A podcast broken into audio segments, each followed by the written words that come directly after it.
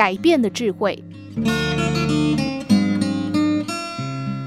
培训课程中，企业界的精英们正襟危坐，等着听管理学教授关于企业营运的报告。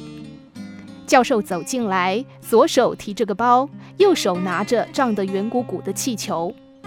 学员们觉得很奇怪，但是还是有人拿出笔记本，准备记下教授精辟的分析和忠告。教授说：“哦，不不不，你们不用记，用眼睛看就够了。我的报告非常简单。”教授从包包里拿出一只开口很小的瓶子，放在桌上。然后指着气球对大家说：“谁能告诉我要怎样把这只气球装到这只瓶子里呢？当然，你不能这样。”砰！教授滑稽地做了个气球爆炸的姿势。众人面面相觑，都不知道他葫芦里卖的是什么药。终于，一个精明干练的女士说：“我想，也许可以改变它的形状。”改变它的形状，嗯，很好。你可以为我们示范一下吗？当然。女士走到台前，小心翼翼地拿起气球。她想利用橡胶柔软可塑的特点，把气球一点点塞到瓶子里。但这远远不像他想的那么简单。很快的，他发现自己的努力是徒劳，于是放下手里的气球，说道：“很遗憾，我承认我的想法行不通。”还有人要试试吗？没有人回答。教授说：“那么好吧，我来试一下。”他拿起气球，三两下解开气球嘴上的带子，接着把气放出来，气球变成一个软软的小袋子。教授把这个小袋子装到瓶子里，只留下吹气的口在外面，然后用嘴巴衔住它，用力的吹气。很快的，气球鼓了起来，胀满在瓶子里。教授再用袋子把气球嘴扎紧。瞧，我改变了一下方法，问题解决了。他露出满意的微笑。教授转过身，在黑板上写了大大的一个“变”字。他说：“当你遇到一个很难解决的问题，你可以改变你的方法。”他指指自己的脑袋。思想的改变，现在你们知道有多重要了。这就是我们今天要说明的。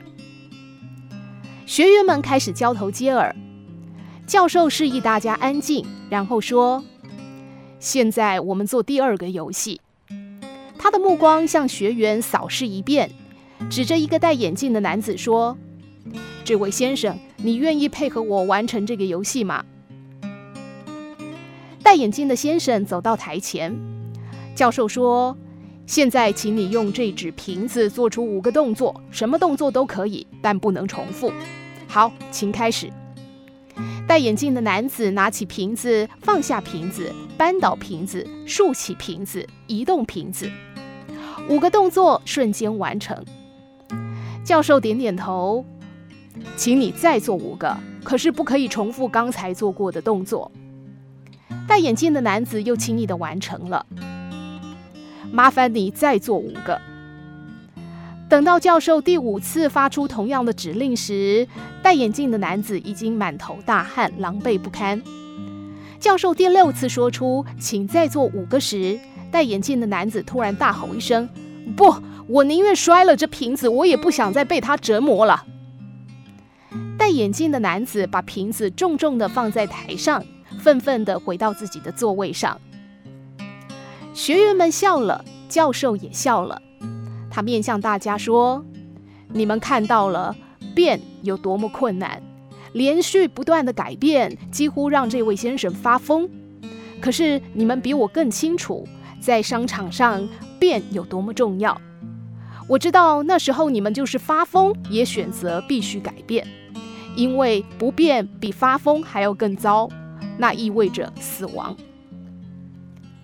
停了片刻，教授又开口：“现在还有最后一个问题，这是个简单的问题。”他从包包里拿出一只开口很大的瓶子，放到台上，指着那只装气球的瓶子说：“谁能够把它放到这只新的瓶子里去呢？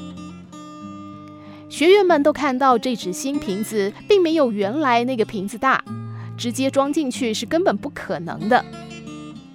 但这样简单的问题难不倒头脑机灵的学员们。一个高个子的中年男子走过去，拿起瓶子，用力向地上一摔，瓶子碎了。他捡起一块块残片，装入新瓶子当中。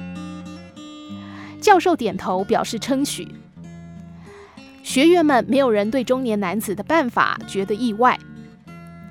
这时候，教授说：“先生、女士们，这个问题很简单，只需要改变瓶子的状态就能完成。我想你们都想到了这个答案。但事实上，我要告诉你们的是，改变最大的极限是什么？”他举起手中的瓶子说：“就是这样，最大的极限就是完全改变旧有的状态。”彻底打碎它。